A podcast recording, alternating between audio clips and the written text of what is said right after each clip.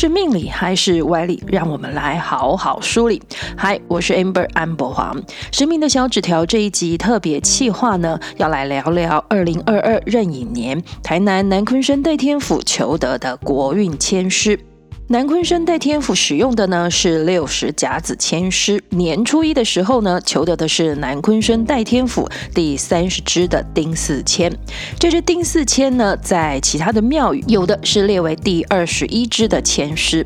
虽然签诗的顺序呢有所不同，但是并不影响签诗里的挂头故事和它的寓意。现在就让我们一起来打开这神明的小纸条吧。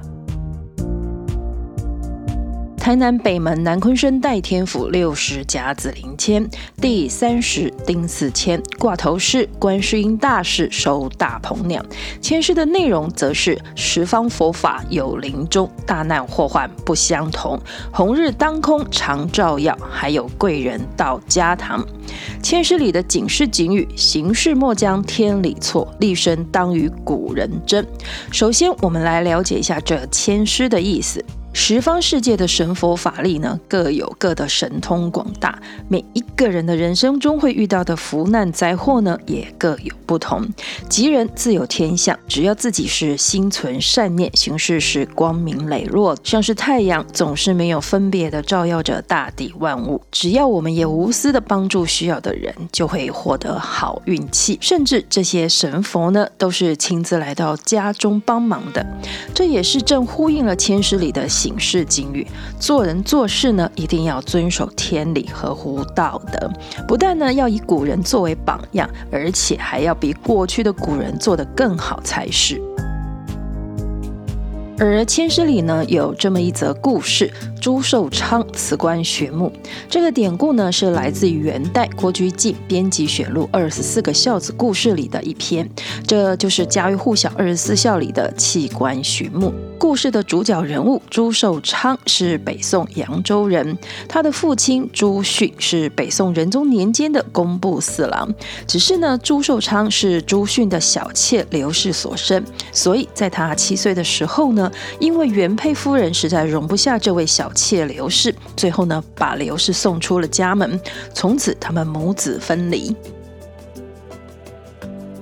朱寿昌长大后呢，虽然没有参加科举考试，但是因为父亲的关系，再加上个人的努力，还是被举荐得到了一官半职。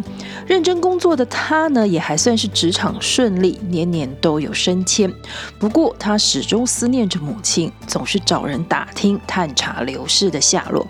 只是自从七岁与母亲分开后呢，这五十年间里总是渺无音讯。为了希望能打听到消息，找到母亲，朱寿昌他烧香拜佛，而且呢，依照佛法用火灼脊背、烧头顶来表示自己的虔诚，希望诸佛菩萨能帮助他一臂之力找到母亲。宋熙宁初年的时候呢，他听说自己的母亲流落到了陕西一带，立刻呢就辞了官职，向妻儿告别，不辞千里的呢要跑去陕西找母亲。他跟家里的人说，找不到母亲呢就不回来了。只是陕西是多么大的地方啊，没有个具体的位置、地址什么的，怎么找得到人呢？但是朱寿昌要找到母亲的意志非常的坚定，还因此以自己的写呢，写了一部《金刚经》，每天诵经，希望自己的虔诚能感动上天，帮助他在人海茫茫里能找到母亲。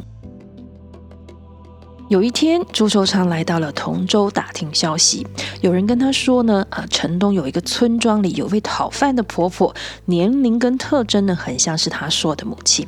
于是呢，他就急忙地赶去这个村庄，到处去寻找。看到一位衣衫褴褛的婆婆呢，靠在门边发呆。她上前呢，礼貌客气地说明自己的意图后呢，这位婆婆听说朱寿昌是来找已经失联五十多年的母亲，立刻呢，请她到屋里坐坐，要她详细地说明事情的经过。听完朱寿昌的一番话之后呢，这位婆婆泣不成声，原来她就是朱寿昌的母亲啊。朱寿昌呢，不但找到赢回了母亲大人，也把当年母亲离开后呢，改嫁的同母异父弟妹们接回家中照顾，一家人团聚，和乐融融。他弃官寻母的事迹呢，传到了朝廷。宋神宗为了奖励他的孝行，特别呢还颁布了诏令，让他官复原职。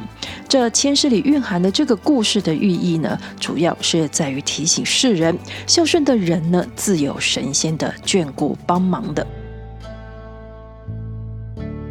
至于这签诗挂头说的“观世音大士收大鹏鸟”，就更是一个精彩的故事了。而且呢，这是一个台湾传统歌仔戏，过去常会在庙会中演出的戏码。据说宋仁宗有一次打猎的途中呢，遇到蝙蝠精来拦路讨封赏。身为天子皇上的仁宗觉得，怎么可以让人这样发号施令、予取予求？而且呢，这还不是人，是个妖精。就拒绝了蝙蝠精的要求，没想到呢，这一拒绝惹毛了蝙蝠精，想对仁宗不利。这个时候，从观世音菩萨座下溜出来玩的大鹏鸟呢，看到了蝙蝠精竟然威胁皇帝的性命，就出手相救，把蝙蝠精赶走了。赶走了蝙蝠精后呢，这大鹏鸟想自己也没看过皇帝究竟是长得什么样子，就好奇的在天上多飞了一会，想要看看宋仁宗的脸是什么样的。不过呢，大鹏鸟实在是太大了，它这一张开翅膀在天上飞呢，天一下子就全黑的，像是在晚上一样，吓得仁宗这一行人以为啊灾难结束还没有了啊。情急之下呢，宋仁宗拉开了弓箭，就朝天上射了一箭。虽然仁宗这是乱枪打鸟，但是大鹏鸟这么大一只，目标明显而巨大，所以呢，大鹏鸟就挨了这么一箭的飞走了，天色呢也就恢复了正常。不过受伤飞走的大鹏鸟呢，心里是很气不过的，觉得宋仁宗怎么可以这样恩将仇报呢？于是就跑到了皇宫里呢，变成宋仁宗的样子，大闹宫廷。这一个国家有两个皇帝是绝对肯定要出事的，可是所有身边的亲信大臣呢，大家都认不出来，连宋仁宗的亲娘呢也分辨不出哪一位才是当今的皇上。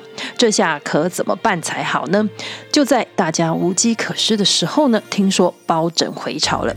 大家想这个辨真假的事情呢，包公有经验，真假太后呢是他查清楚的，相国府里的真假千金呢也是他查明白的，而且呢他日审阳夜审阴的，肯定天界地狱都有关系，所以大概也只有他才有办法了吧。但是这次连包拯都聪明反被聪明误，因为包公说真命天子的手掌心呢有设计山河的手掌纹，所以要两位宋仁宗都把手伸出来看一看。结果其实真正的宋仁宗手上呢并没有什么山河掌纹，反而是大鹏鸟变的仁宗呢施展了法术，印证了包拯的说法。结果呢假的变成了真的，而真的呢被抓起来要送去砍头了。这大鹏鸟看到宋仁宗要被砍头了，觉得自己报了一箭之仇，就哈哈大笑，得意地离开了。这时候太后恍然大悟，发现了真相，赶去法场呢，救下了真的宋仁宗。而观世音大士看到事情发展到差点不可收拾的地步，当然不能还留着大鹏鸟在人间继续作乱。他变出大鹏鸟喜欢吃的食物，诱捕大鹏鸟，把它带回了天庭，继续在身边修炼。这是一个神话故事，虽然宋仁宗和包拯是历史上的人物，但只是借用了真实的人物来加强故事的内容。这样的民间传说戏曲故事，主要是想借由这样的戏剧张力和娱乐效果，传递受到冤枉或是灾难苦难的人，冥冥中还是有至高的神佛力量会来帮助，让真相水落石出的。因此，不管是国运签，还是我们向神明祈求到这样的签诗，都是给我们一个吉人天相的信念。善良的人自有上天神佛的保佑和帮助，但是前提是你得是一个吉人。什么是吉人呢？《尚书太史》中，它的原文是这样子写的：“吉人为善，为日不足；凶人为不善，亦为日不足。”意思是说，善心的人呢，整天做好事还觉得不够；但是坏人整天做坏事呢，也是觉得整天还不够的。所以这支丁巳签都是在劝说大家做人做事要光明磊落，心存善念，常做善举。不仅会有神佛来保佑，也会得到贵人的帮助。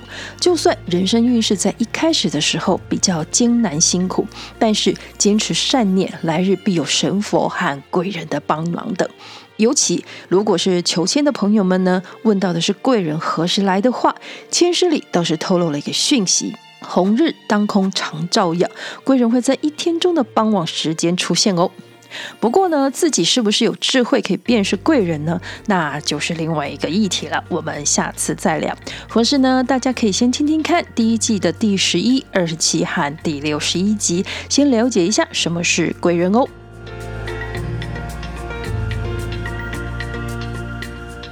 今天神明的小纸条签诗的故事就跟大家聊到这里了。我们还有很多后续签诗故事要跟大家分享。